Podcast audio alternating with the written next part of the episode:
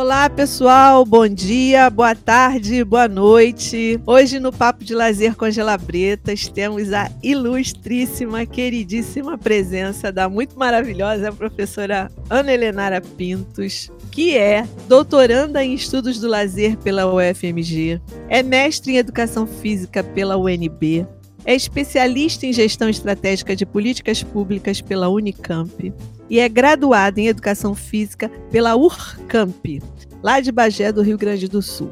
Coordenou um dos 10 dos dez PELC pilotos do Ministério do Esporte em Bagé. Foi secretária municipal de esporte e lazer desse município. Integra o grupo de pesquisa Oricolé, Laboratório de Pesquisas sobre Formação Atuação Profissional e Lazer da UFMG.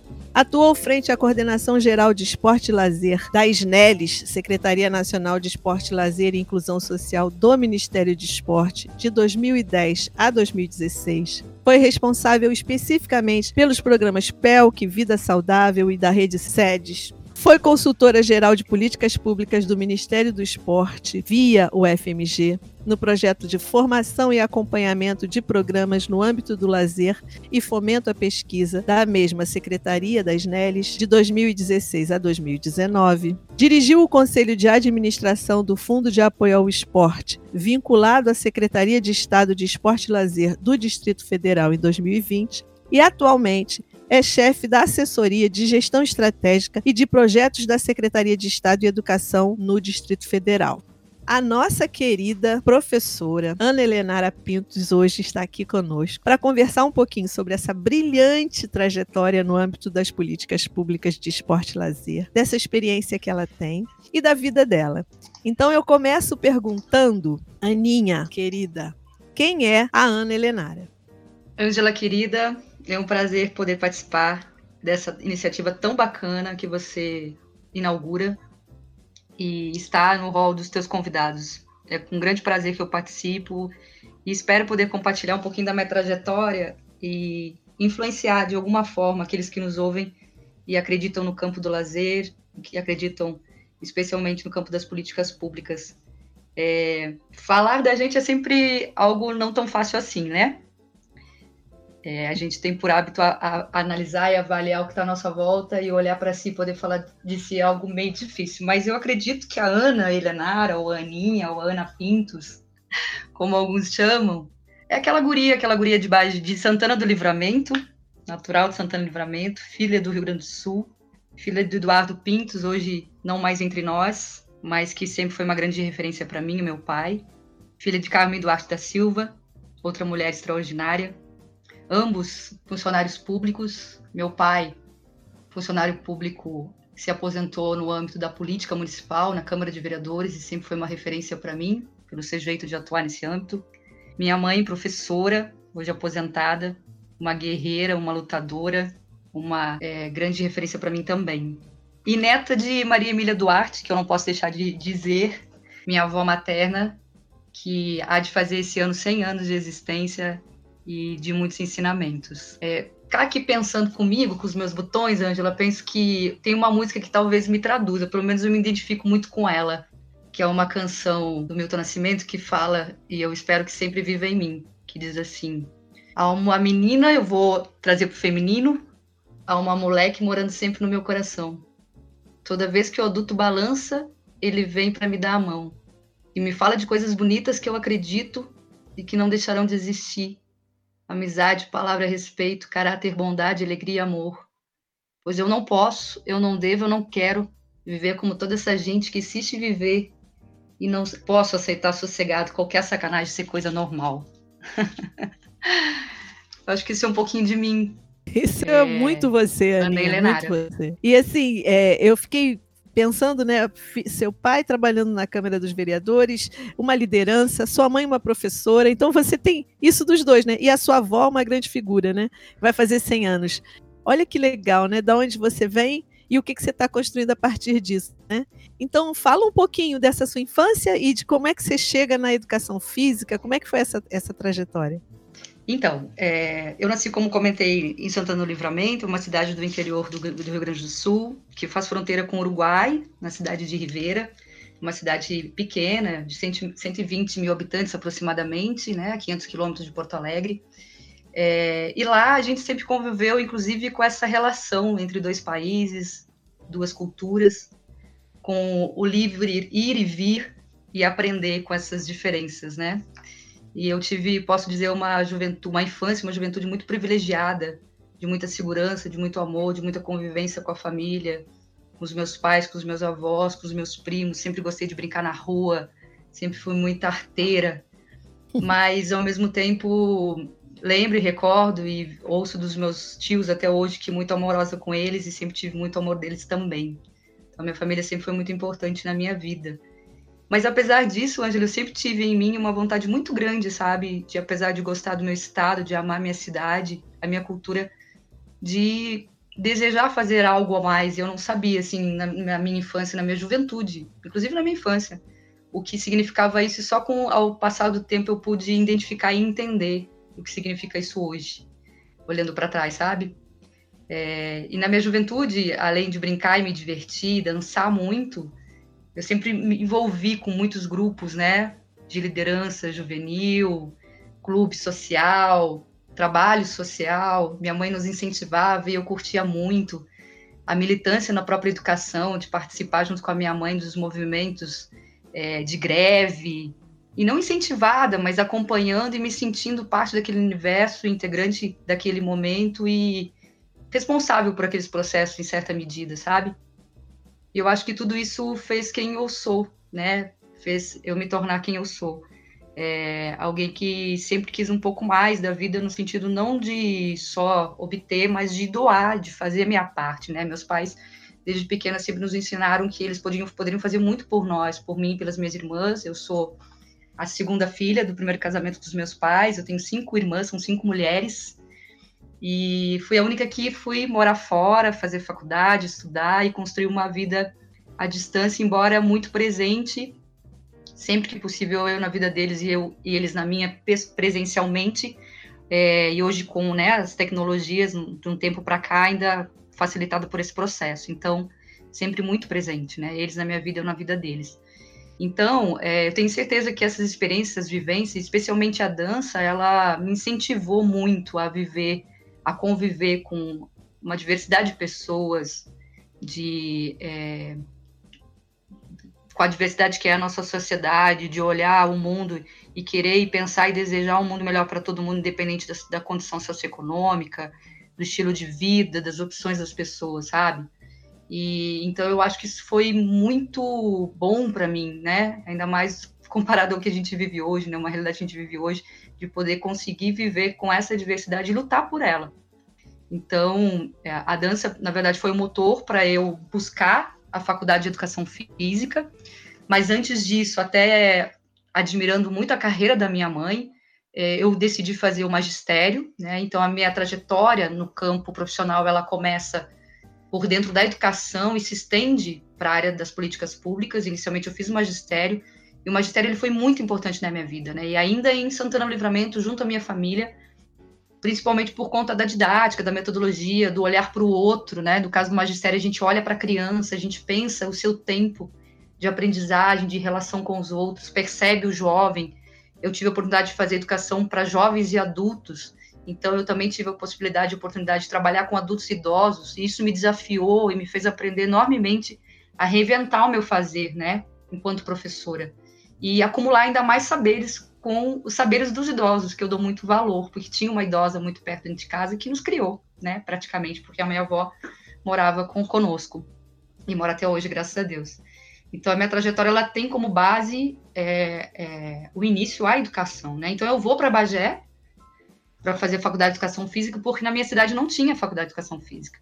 E Bagé era a cidade mais próxima. E eu fui para Bagé, né, vivi aquele sonho de pensar o lugar de morar, de idealizar o meu cantinho, de desejar minha família perto sempre, mas eu tinha essa vontade de morar fora, eu tinha essa vontade de estudar, eu tinha essa vontade de aprender. E sempre fui incentivada e apoiada na medida certa pelos meus pais que me ajudaram, me incentivaram no que era necessário, mas eu queria construir a minha carreira, fazer, dar o meu passo, sabe? ter a minha independência e poder, inclusive, depois poder compartilhar as minhas conquistas com eles. Que felizmente foi possível fazer em vida com meu pai e sempre que posso falo, faço com minha mãe, com as minhas irmãs, com, com os meus familiares. Então, eu fui para Bagé, fui fazer a faculdade. Então, meu ensino, minha, minha trajetória ela começa fazendo a faculdade de educação física e lecionando no ensino público, escolas estaduais e municipais. Ao passo que eu fazia a faculdade de educação física, eu atuava na periferia de Bagé, periferia mesmo, né? Passando pela gestão do município, é, logo na sequência, ainda fazendo faculdade de educação física na Secretaria Municipal de Cultura. Então, meu contato, primeiro contato com a gestão pública foi na Secretaria Municipal de Cultura.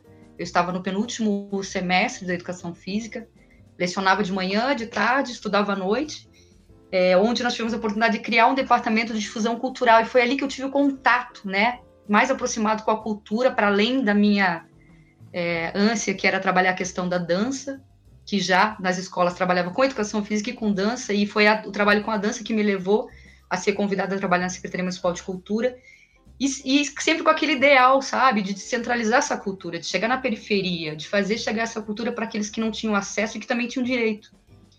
E esse trabalho na Secretaria de Cultura, logo após de formada, e aí já pensando em morar em Porto Alegre e fazer uma especialização na área, foi que fez com que o prefeito de Bagé, que eu não conhecia, o prefeito Luiz Fernando Mainardi, que é uma grande figura é, na minha trajetória, é, sugerida né, pela secretária Cultura época, ele procurava alguém que pensasse um programa de lazer para Bagé.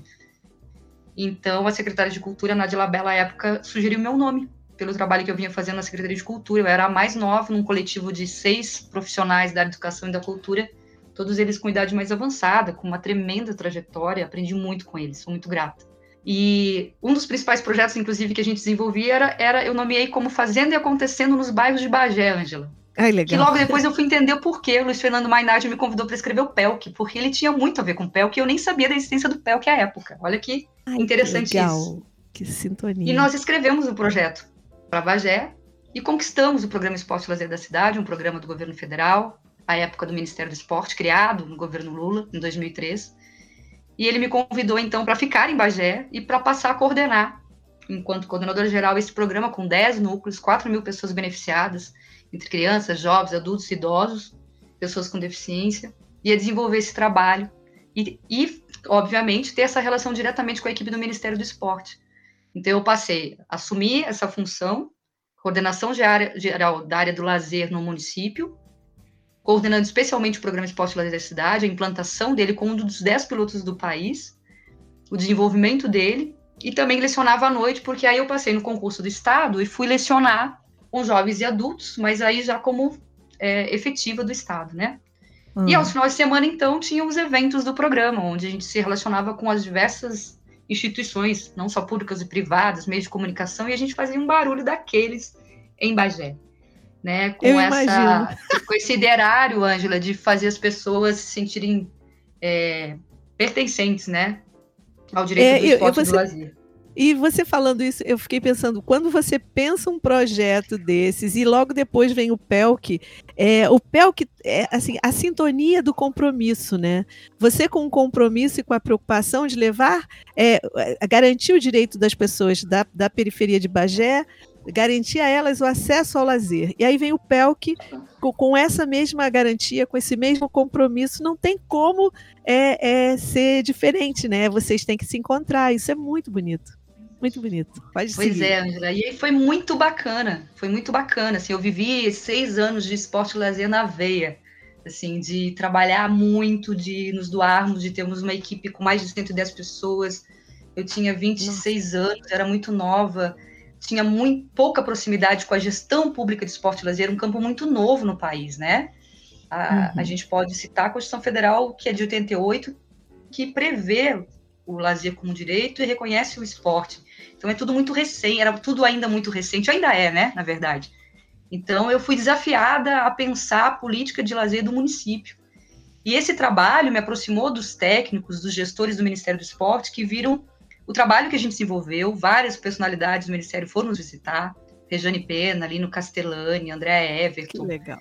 É, que legal. Mário Amaral, amigos, né, que depois eu vim trabalhar com uhum. eles porque desse trabalho surgiu um reconhecimento da secretária Eco, que foi nos visitar a Regiane Pena, e ela ficou encantada com o trabalho que a gente desenvolveu, e me convidou então para fazer parte da equipe no Ministério do Esporte, incentivada pelo prefeito Mainardi, que me chamou e eu considero, inclusive, a minha história, a minha trajetória um tanto, um tanto quanto diferente, Angela. Nem melhor nem pior que as demais, mas diferente porque eu nunca tive vínculo partidário. É interessante falar isso, é importante falar isso, ainda mais para quem nos ouve, essa juventude que vem uhum. aí, que pensa e olha para a política pública com um olhar um tanto é, restritivo, digamos, né, desconfiado e com toda razão, né? Mas é uhum. possível sim fazer política pública acreditando nas coisas que a gente acredita, na formação que a gente tem, nas relações que nos mantêm viva e fazem a gente acreditar que o mundo pode ser diferente. E foi isso que me moveu. Sim. E ele me chamou sim. e ele disse: Ana, você tem, Aninha, um, um, uma trajetória a vencer. Você não é para ficar aqui no Sul. Você não pode se resumir a. Inclusive, eu tinha sido convidada para ir para a RBS TV, tinha passado numa seleção de coordenação de eventos da RBS TV do nosso estado. Não. E eu estava deixando a prefeitura. E ele disse: não, é agora que você vai assumir a Secretaria Municipal de Esporte e Lazer de Bagé, que você transformou em esporte e lazer, porque era esporte e turismo. Foi a tua luta, hum. da tua equipe. E você vai ir para o Ministério do Esporte, porque eles estão te querendo lá. Não, você não vai ficar em Bagé. Eu digo, como assim, cara pálida? Ainda brinquei com ele, como assim? A época eu era casada, Ângela. Eu, eu ainda brinquei com ele, como assim, né? Eu, é, eu tenho uma vida, minha família mora uhum. aqui no Sul. E ele, olha, Ana, você pode pensar com muito carinho, mas eu acho muito difícil você dizer não. Eu queria que você pensasse a respeito mesmo. E as coisas aconteceram, Angela. Eu acabei aceitando o convite, moro em Brasília há 11 anos, e é, vim então com a tarefa de compor a equipe da Regiane Pena, a SNDEL, à época. Então, aí em 2010, né, o Ministério Isso. do Esporte sofre então aquele processo de reestruturação fruto né, dos movimentos que haviam, de um novo momento da política de esporte no Brasil, a chegada dos compromissos mega eventos esportivos e a necessidade de reestruturar a lógica organizacional do Ministério do Esporte. Não, então, nós não teríamos mais uma secretaria que trataria especialmente do lazer, uma do educacional e outra do alto rendimento. Haveria, e acabou acontecendo isso, a fusão das secretarias educacional e de lazer em uma única, tornando a SNELES. E eu fui então intimada por Rejane a não sucumbir, a continuar. E ela sugeriu o meu nome de é, Cláudia Bonalume e Mário Amaral para que nós continuássemos então à frente dessa coordenação nessa outra secretaria que passou a ser a SNELES, né? Que num quantitativo de recursos humanos e de estrutura e de política era muito maior voltada para o programa segundo tempo, para o esporte educacional. Então a gente viveu um momento de transição que para mim foi um grande desafio. Se, se pensar o PELF para o município de Bagé a implantação e desenvolvimento, se pensar depois o esporte e o lazer para a cidade, e aí fazendo a relação com o Estado e com o governo federal, foi difícil, Angela, imagina pensar a política nacional de lazer. Nossa. Num processo pós-reestruturação em que a gente tinha uma secretaria específica, que ainda era, uhum. já era pequena em termos de recursos humanos, em termos de orçamento, em termos, inclusive, de incentivo e apoio, mas que né, cumpria com dignidade seu papel e chegava ao máximo que podia da população brasileira com as suas ações, com seus projetos, com seus programas. Imagina então a gente se resumir a uma coordenação geral. E aí eu tive que começar, é, é, tanto Cláudia quanto Mário ficaram alguns meses, depois eu fiquei só. Tive que viver esse processo de montar, então, de criar essa coordenação dentro dessa nova lógica. E só foi possível porque eu tive muitos parceiros, Angela. E aí eu cito é, a distância Regiane Pena, eu cito Giana, Giane Pirim, Perim, que foi, inclusive, a, secret... a diretora à época né, do programa Segundo Tempo, com quem eu aprendi Sim. muito, foi muito generosa ao me Sim. receber como representante da pasta do lazer dentro de uma secretaria do estudo educacional. Sim, ouviu... Regiane, elegantérrima, é, elegantérrima a Giana Perim, ela, ela ia às reuniões do PST, porque a gente trabalhou no PST aqui também, né? Aí quando Sim. ele entrava, quando ela entrava, o povo suspirava, porque ela é sempre muito linda, bem vestida, chiquérrima. Uma Não, ótima e assim, figura. inteligentíssima, generosíssima, Sim, sabe? articulada é, pra caramba. muito grande, graças a Deus, assim, com todas as pessoas com quem eu convivi, depois, inclusive os chefes maiores, os secretários, os ministros, sempre uma relação muito franca, sabe? Uma relação muito uhum. direta, uma relação de muito respeito. E talvez pelo fato de eu fazer uma militância pela política de esporte e lazer, não era pelo cargo, Ângela, isso talvez fizesse toda a diferença. Sim. Porque sim. o que me mantinha era uma cedência para o governo federal e uma luta por uma causa. Sim. Não um cargo. Né? Um Embora quisesse muito seguir colaborando sempre com a política, mas não era isso que me segurava e não é o que me segura até hoje, né? Uhum. Então, isso fez a diferença, penso na minha trajetória. E que as coisas foram acontecendo aos poucos, né? E foram, o trabalho foi sendo visto, meu e da, das equipes das quais eu coordenei, e felizmente tive pessoas também muito competentes, muito engajadas, muito envolvidas que me deram suporte e condição para trilhar esse caminho. E a gente viveu esse processo. Coordenei, então, passei a coordenar o programa Esporte da Cidade, aquele que eu coordenei enquanto um piloto no governo federal. É, a, assumimos a Rede SEDES, que para mim era um programa, uma ação extremamente estratégica e importante de fomento à ciência e tecnologia. Sim. fez um belíssimo trabalho, conseguimos implantar os 27 centros de ciência e pesquisa, ciência e tecnologia no Brasil, você fez parte desse processo, sim. esteve conosco na Casa Brasil, no Rio de Janeiro, durante as Olimpíadas, sim. né? A gente sim, viveu aquele momento e pôde ver o fruto desse trabalho ao longo dos anos. Então foi um período muito intenso, de muito trabalho, de muita aprendizagem, de muita doação, né? Até que em 2016, foi? Nós fizemos o processo de impeachment, não é? Foi. Pois é. Aí, literalmente, a, a dúvida vem à mente, né? Será que eu já não cumpri meu papel? Será que é, eu já fiz a minha parte? Até onde eu devo ir? Então, eu me programei. Foi quando nós recebemos, então, o ex-ministro Leandro Cruz para entregar meu cargo, porque esses cargos, eles são cargos é, de confiança, né?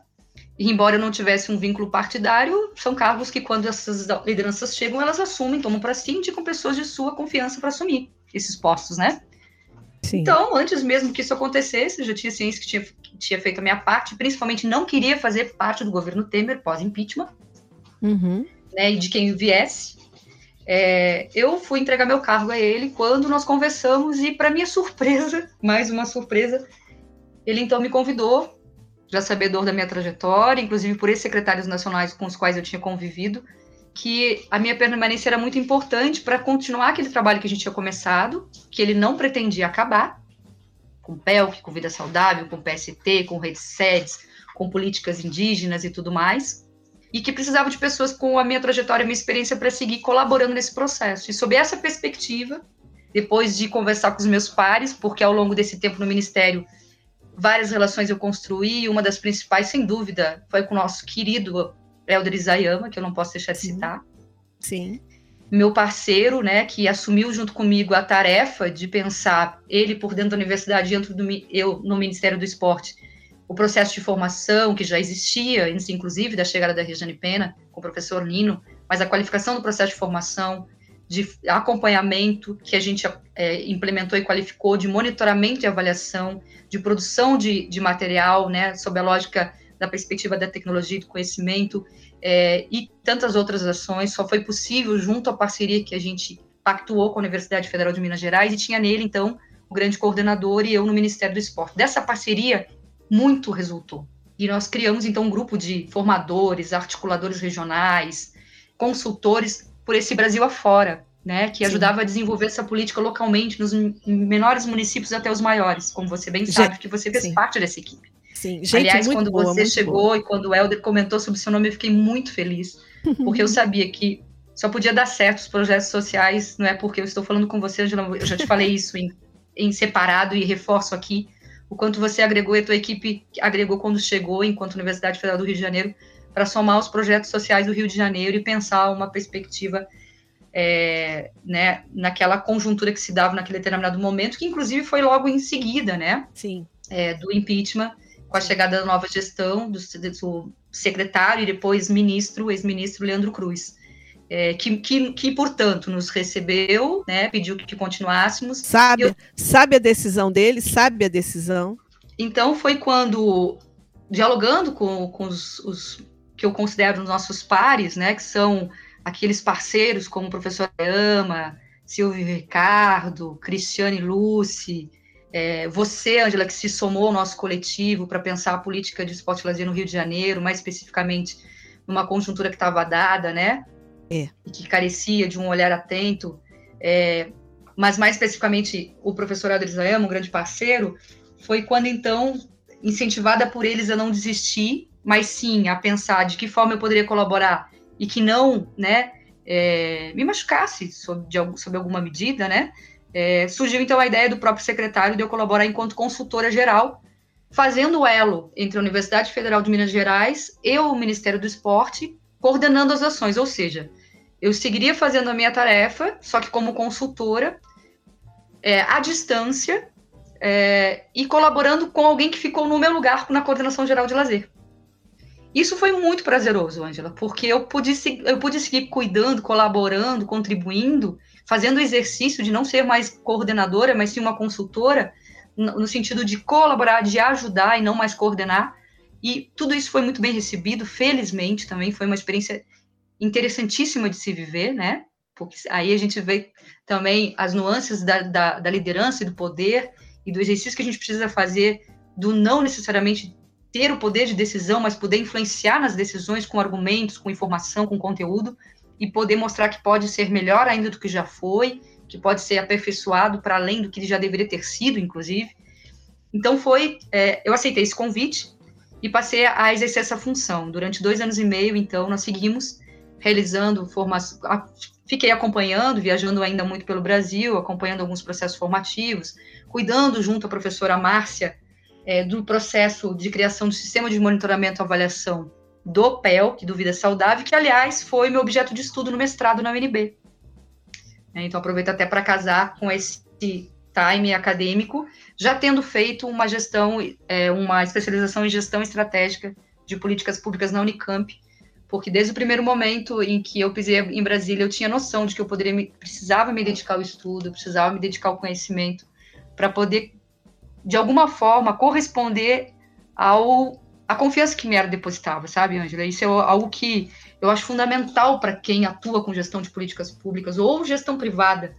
Precisa conhecer o, o campo, precisa se dedicar, precisa saber das mazelas, precisa ouvir as pessoas, precisa conhecer os territórios. Não dá para atuar de forma isolada é, ignorante até, achando-se porque se tem um cargo ou se assume uma função importante e estratégica que se tem o poder e o domínio da informação, do conteúdo e da decisão. Isso não é suficiente. Não, é, é e a gente, Sim. assim, eu, eu, desculpa eu te interromper, mas eu lembro de você é, nas, nas nossas reuniões, nas formações, quando você chegava, é, era visível a sua experiência, mas também o seu conhecimento, o seu compromisso e a, a sua consistência na argumentação.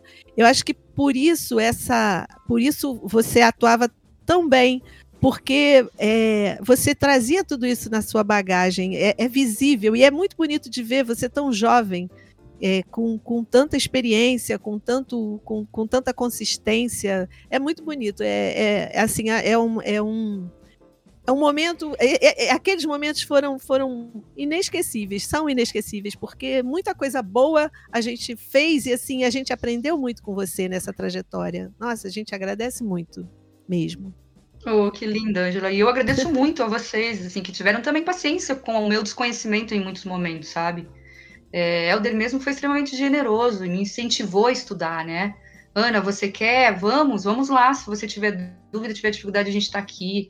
Enfim, tantas amizades, o próprio Auricolé, né, o grupo de pesquisa Auricolé, eu sou tão grata ao Auricolé, as amizades que eu fiz, as relações que eu construí, o suporte que, eu, que eles me dão e que eu, de alguma forma, tento também retribuir. A gente não faz nada sozinha, essa frase pode ser um pouco é, convencional, mas ela é muito verdadeira, Angela. É. E, e, a gente precisa pensar que a gente precisa criar elos e relações e criar uma rede de trabalho. Isso a gente construiu. Isso a gente construiu, Sim. isso a gente deixou, sabe? Então, assim, se hoje a gente não tem, fazendo um paralelo, assim, breve, uma pausinha da, sobre a minha trajetória e já retorno, se hoje nós vivemos um momento extremamente atípico, nunca imaginado, a gente pode pensar que existem várias sementinhas espalhadas por esse país, que passaram pelos nossos processos formativos, que discutiram direito social, que discutiram vulnerabilidade social, que discutiram é, igualdade, né, sob diversas, diversas perspectivas, que olham para o outro e pensam que é, é preciso fazer algo em função das minorias, que não dá para viver só em função do seu mundo, que a gente precisa transformar. E eu acredito muito nisso, sabe? A gente pode hoje não estar atuando em determinadas frentes, mas a gente pode influenciar, a gente tem esse, esse desafio, esse dever, independentemente de ser na área da política pública, na nossa vida, né? Quando a gente. Meu pai dizia algo que me marcou e que me marca, me marca aí, eu acho que vai me acompanhar sempre. Dizia, minha filha, a gente faz política desde que acorda. Quando você é decide se você vai tomar café da manhã ou não. É verdade. Então, é cuidado verdade. com as suas decisões, porque elas influenciam os outros. Sim. Tudo Sim. tem efeito. Tudo é responsabilidade nossa, não é do outro. Responda pelo que você faz. Sim. Sabe? Então, quando eu penso no campo da política, uma política que eu vi ele fazer, ele foi vereador duas vezes, prefeito de, de livramento, E, e, assim, a gente discutia política e eu tinha uma aversão, Angela, com a política. É interessante pensar, assim, porque a política roubava a presença do meu pai dentro do meu lar. E olha que ele era amoroso, ele era presente, ele era verdadeiro, ele era intenso, um ser humano lindo. Que ah. felizmente não tá aqui hoje para ver tudo que a gente tá vendo, sabe? É, aí tá sofrendo muito. Muito, muito, porque ele era do tipo de é, vereador e prefeito que ele, de uma época de fazer política em que ele tirava do bolso para ajudar. Não que eu ache isso bonito e nem correto, uhum. mas de uma uhum. política em que as pessoas elas não se promoviam ou ganhavam mais para fazer política, faziam porque acreditavam que através daquela ação eles estavam cumprindo um papel social, um papel do Estado, né? Uhum. Ou de depender da área de atuação, seja na, no legislativo, no judiciário, enfim, independente está cumprindo a sua função com, com amor, né, com respeito à causa pública. Então eu venho dessa realidade, sabe? É isso que me move, sempre me moveu. Então por isso talvez o tamanho dessa doação, né, de acreditar que é, a gente tem esse compromisso e essa responsabilidade. E aí eu terminei o mestrado, né? Fiz, é, fui orientada pelo professor Pedro Ataíde. Foi uma experiência muito bacana e eu tive tempo, então, trabalhando à distância, de conjugar a minha atividade como consultora geral do Ministério do Esporte o mestrado, as viagens a trabalho, as viagens pessoais também, sempre que possível estando no Sul e vendo a minha família, estando com eles e vice-versa. E findar o meu mestrado e logo na sequência já desejar o doutorado. Então eu fui à luta pelo doutorado, passei no doutorado. E aí me dediquei, tenho me dedicado, que eu ainda estou cursando, a pensar a figura do gestor público, porque para mim ela é o eixo central de tudo isso. Isso, sabe? isso. Fala um pouquinho, fala um pouquinho da sua tese, do que, do que, que você tem feito, do que, que você tem pesquisado. Eu, eu sei que você está fazendo entrevistas, eu vi algumas coisas aí no Instagram. Isso. Então, o meu objeto de estudo é denominado Trajetórias, Saberes e Ações dos Gestores, Gestoras Públicos, Públicas de Esporte e Lazer no Ministério do Esporte, no período de 2013 a 2018, né? Então, eu parto do pressuposto que a atuação profissional ela influencia e, se deixa influenciar pela formação que a gente recebe, seja ela familiar, escolar, acadêmica, social, pelos lugares que a gente passa, pelas oportunidades que a gente vive, e, e, não diferente pelas referências ideológicas que a gente tem, não é, Ângela? Então, política, social, cultural, que acabam balizando as nossas ações, né? Então, é, entendendo que os saberes eles são constituídos ao longo dos diversos momentos da vida da gente e que a reunião desses momentos ela compõe a nossa trajetória, ou seja, que perfaz a nossa infância, a nossa adolescência, o nosso momento acadêmico, influencia as nossas atitudes na definição e no exercício das nossas profissões, é, promover o meu resgate histórico, como a gente está fazendo agora, e pensar a minha, a minha formação, a minha atuação, é, e olhar para esses ex-gestores das secretarias nacionais responsáveis pelas, pelas políticas sociais do Ministério, com esse mesmo olhar de quem são essas pessoas, quem foram essas pessoas,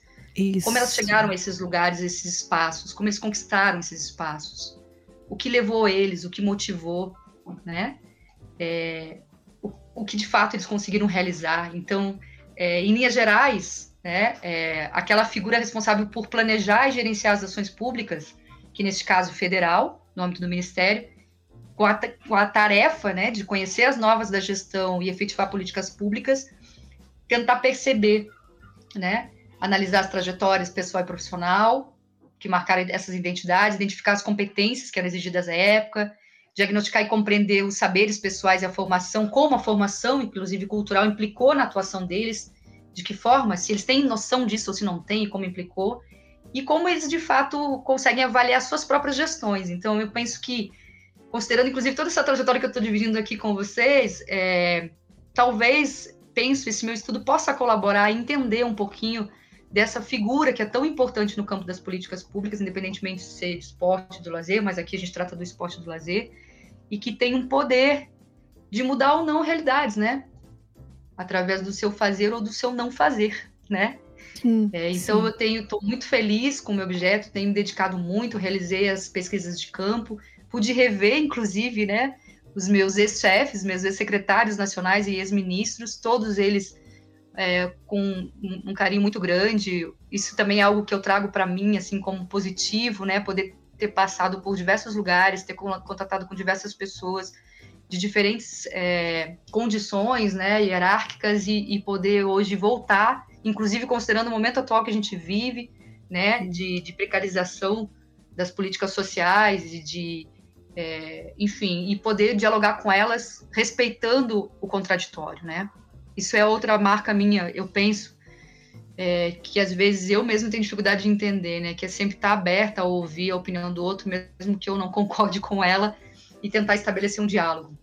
Então, a minha tese ela vem com esse estudo ele vem com esse desafio, assim, é, motivado pela necessidade de refletir sobre o papel desse gestor público federal na condução das políticas públicas, de direito, da necessidade de identificar que saberes, que conhecimentos foram necessários para a atuação deles no campo das políticas públicas e a importância de perceber os desafios que estão colocados para os direitos na agenda do país, porque apesar da minha tese ela perfazer 2013, 2018, é, ela estuda um período como tem que ser, né, dado, uhum. mas é, eu não vou desistir não, eu, e acredito que todos nós a gente vai seguir estudando o campo das políticas e e, e pensa ainda ver é, muita acompanhar muita coisa que está por vir, né, Ângela? Então é mais ou menos isso é, é isso, né? A gente tem que ter a esperança de que há coisas muito boas ainda que virão, né? As coisas boas virão. Há coisas boas que vão acontecer em algum momento a gente vai reverter isso. Se a gente não tiver essa esperança, a gente pode, né, sei lá, entrar num buraco e ficar. A gente precisa dessa esperança. E aí, o, o seu trabalho, a sua tese traz isso, né? As coisas aconteceram, pessoas diferentes, com formas de ver o esporte e o lazer diferentes, formas de, formas de implementar projetos é, é, que podem, né, podem ter sido diferentes, mas de qualquer maneira aconteceram, né? A gente chegou, capilarizou, Sim. a gente foi ao Brasil inteiro, muita coisa aconteceu, muita gente boa por aí trabalhando. A gente precisa retomar isso, né? A gente precisa voltar a voltar a respirar e a garantir os direitos, ou pelo menos a, a atuar nesse sentido, né? Comprometido com a garantia e eu ouso dos dizer, direitos. Angela, que de tudo que a gente viveu, é, eu ouso dizer que pela primeira vez no Brasil a gente teve, no, no, período de quase duas décadas, uma política de esporte no nosso país.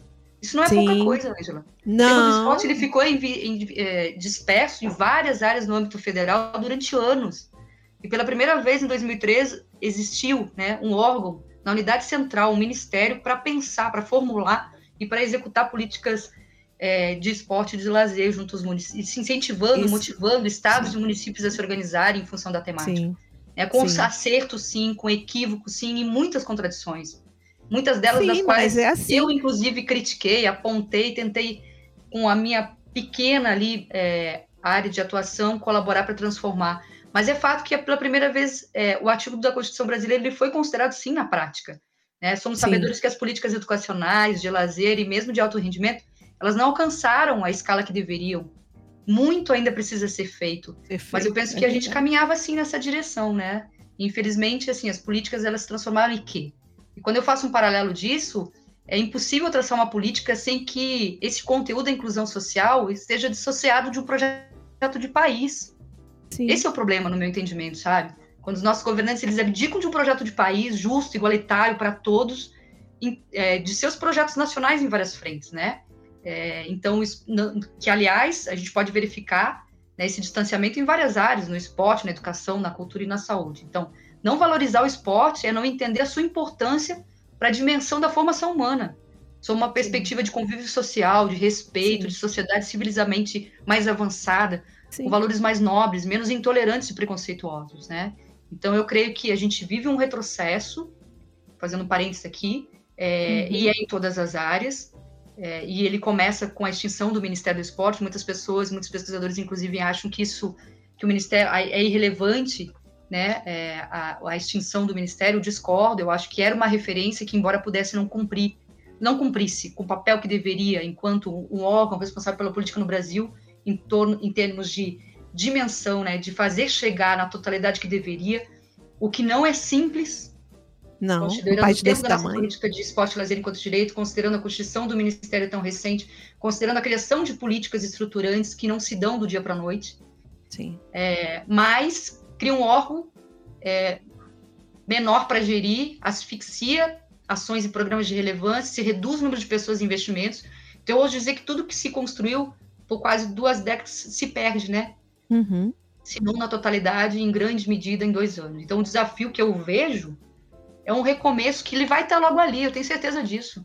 A gente vai iniciar, senão a gente não vai precisar iniciar tudo de novo, essa é a boa nova, porque a gente tem, possui, a área possui muito conhecimento sistematizado, e esse conhecimento ele está aí para ser utilizado, né? Pois de fato essa onda negociacionista ela ela está sendo negada o direito ao esporte lazer, assim como em outros direitos humanos. Mas eu continuo a acompanhar a execução da política, torço por ela, né? É, para que essa, esse, esse jogo vire, como eu costumo dizer, vai virar. Né? Vai virar. Independentemente de quem estiver lá, que a gente possa, porque os atores mudam e só tem que mudar, mas existe um acúmulo muito grande que pode dar suporte para essa continuidade. Preciso, o esporte, o lazer, ele precisa estar na centralidade da agenda desse país, Angela. Enquanto os nossos governantes não entenderem isso, esporte e lazer ele sempre vai ter, ser tratado como historicamente é, como medida de troca. Né? Sim. Então sim. é preciso transformar. Sim. É preciso transformar, é preciso pensar um pouco mais além. Eu espero que isso ainda aconteça, que eu seja viva para ver. Vai ver, vai ver. Eu queria, eu queria que você falasse um pouquinho, porque a gente está falando de política pública, de implementação, é, de toda essa, de todas as contradições que podem, que podem existir. Mas eu queria que você falasse um pouquinho da avaliação, porque você você estava junto no, no Mimboé, você tem essa experiência. Você podia falar um pouquinho? Claro. Então, pensar, eu, eu sempre, é, é, quando eu estava lá embaixo, eu já pensava um pouco sobre isso, né? A gente planejava, recebíamos os processos formativos, os formadores que chegavam compartilhavam conhecimentos, indicações de leitura, incentivavam o estudo continuado, e isso era maravilhoso, Ângela. Um eixo central, inclusive, né? O desenvolvimento Sim. de políticas públicas é o processo formativo. E eu sentia no desenvolver na gestão da política de esporte e lazer local uma necessidade de monitorar, de avaliar, e não tinha conhecimento, não tinha perna para isso. Hum. Porque esse âmbito acaba ficando sempre para um segundo momento, um terceiro, um quarto, né? Felizmente hoje é. já não é mais assim. Avançou-se muito nos estudos no Brasil e já podemos dizer que nas políticas de esporte e lazer. Né? As experiências estão aí no âmbito do programa Segundo Tempo e também no programa Esporte e Lazer da cidade, é, enquanto prática, né? Isso. Então eu me dediquei a pensar, quando nós vivemos o processo de reestruturação do Ministério, eu recordo que um dos pedidos que eu fiz para a professora Giana Perim era me auxiliar a pensar um sistema de monitoramento e avaliação das políticas de lazer. Conversando com a professora Giana, que era diretora à época do departamento, da já Snelles, eu dividi com ela essa minha preocupação com a avaliação das políticas e a qualificação a partir dessa avaliação. E recordo como se fosse hoje o olhar, a, alegria dela, dizendo que ela tinha também essa preocupação e que há algum tempo ela já buscava mecanismos para poder discutir internamente esse tema, aprofundar e pensar mecanismos de monitoramento e avaliação mais qualificados para o programa Segundo Tempo, porque já existia uma perspectiva, mas numa lógica mais ampliada de sistema, de indicadores, de avaliação, de acompanhamento e monitoramento periódicos, né? É, hum. qualitativos, não só quantitativos, como na maioria das políticas é o que se vê. Então, eu me debrucei a pensar, junto com pessoas que passamos a contratar, com consultores com experiência e conhecimento a respeito, paralelamente a pensar esse sistema enquanto coordenadora geral da área do lazer e a escrever sobre isso. Então, eu submeti meu projeto de mestrado sobre o tema monitoramento e avaliação de políticas públicas, é, a experiência do programa Esporte e Lazer da cidade, Angela, e foi muito, muito bacana e considero, em certa medida, até revolucionário para o campo, né? A gente poder falar de uma experiência que se constituiu e que depois se alastrou para os outros projetos sociais, inclusive. Você até pode falar um pouco sobre isso, né? Sim. Os projetos do Rio de Janeiro, a gente conseguiu também dar continuidade a essa discussão, não é? Sim, sim.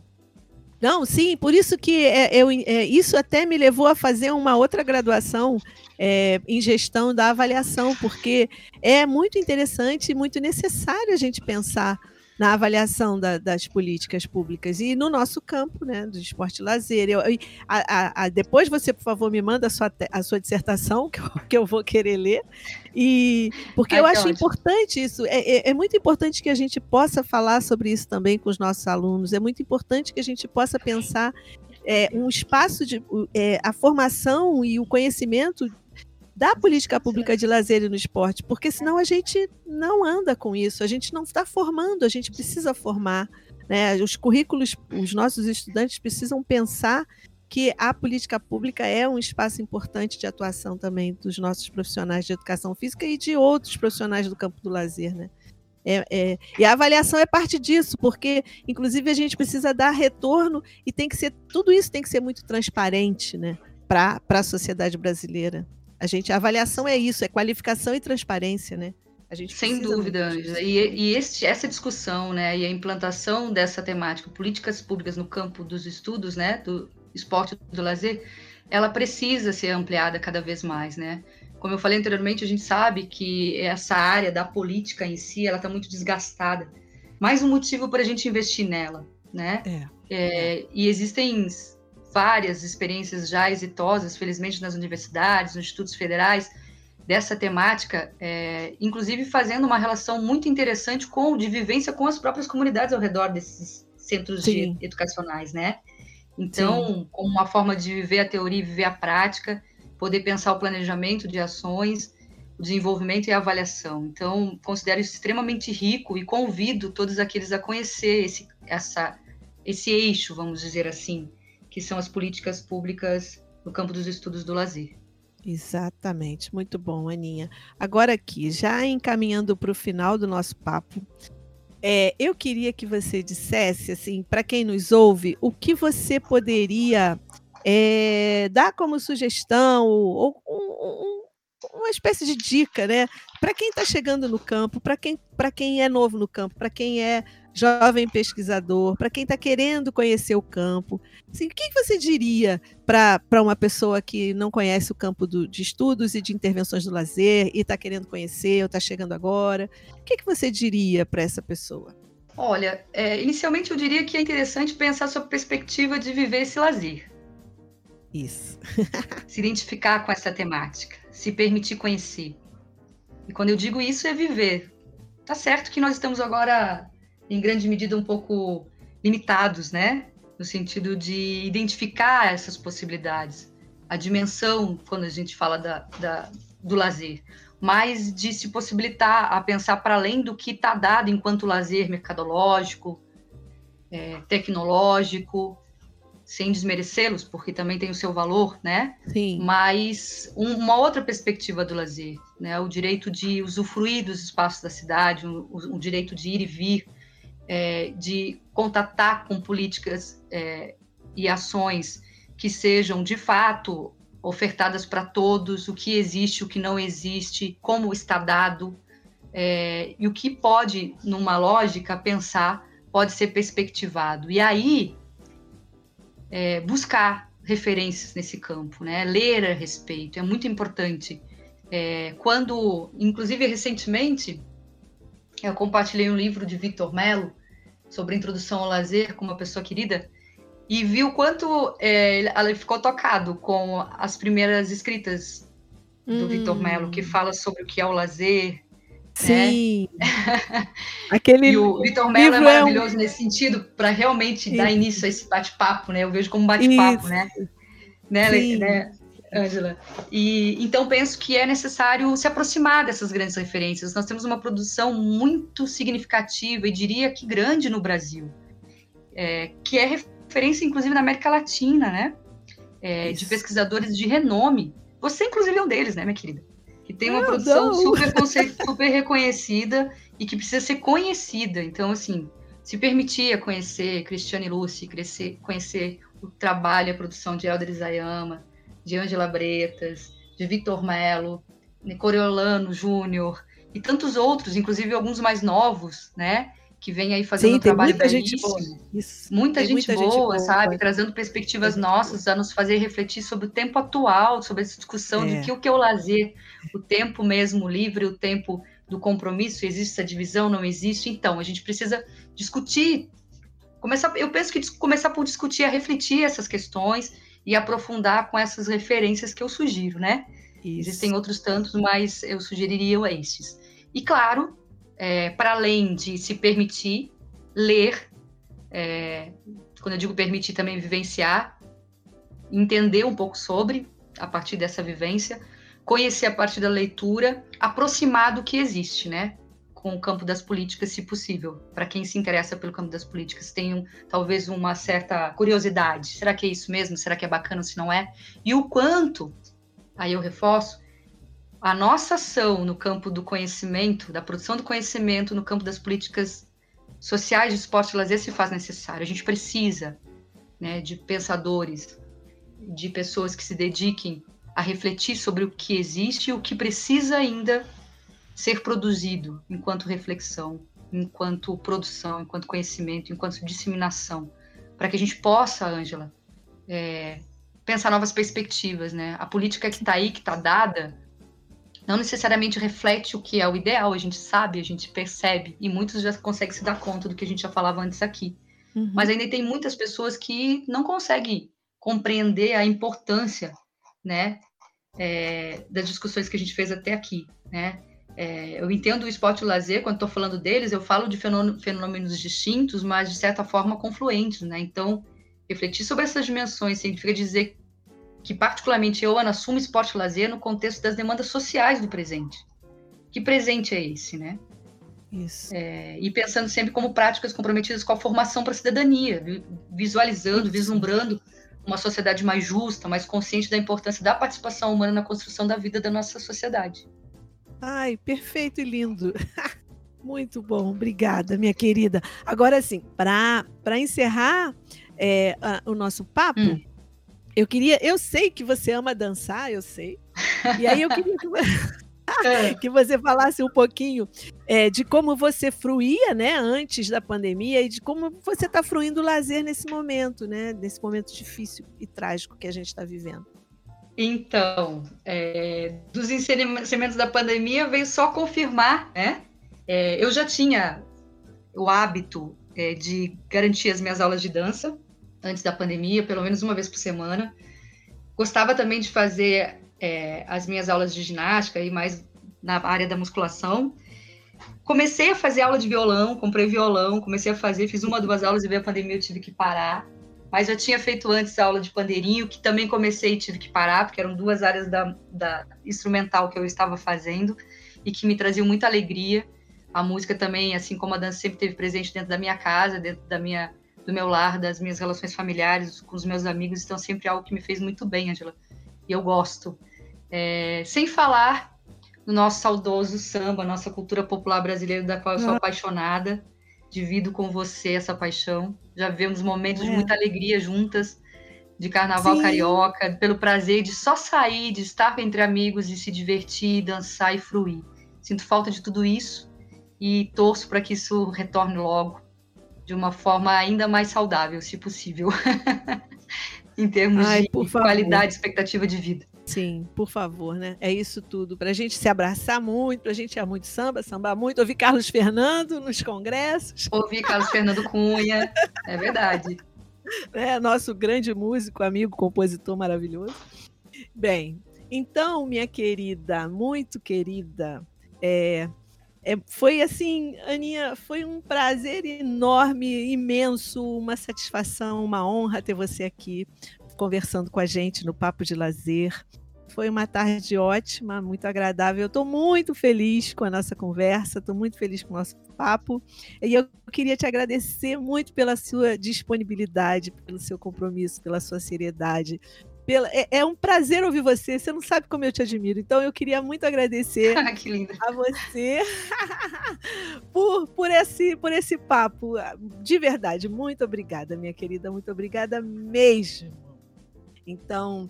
É... Eu que agradeço, Angela. Ah. Mais uma vez, parabenizo pela tua iniciativa, pela criação desse canal, por estar aberta a ouvir diversas experiências. Eu tenho acompanhado, sempre que posso, escuto os nossos colegas falando a respeito das suas trajetórias, das suas experiências, ou mesmo de estudos que estão realizando que precisam ser. O seu canal é um canal que pode colaborar, né?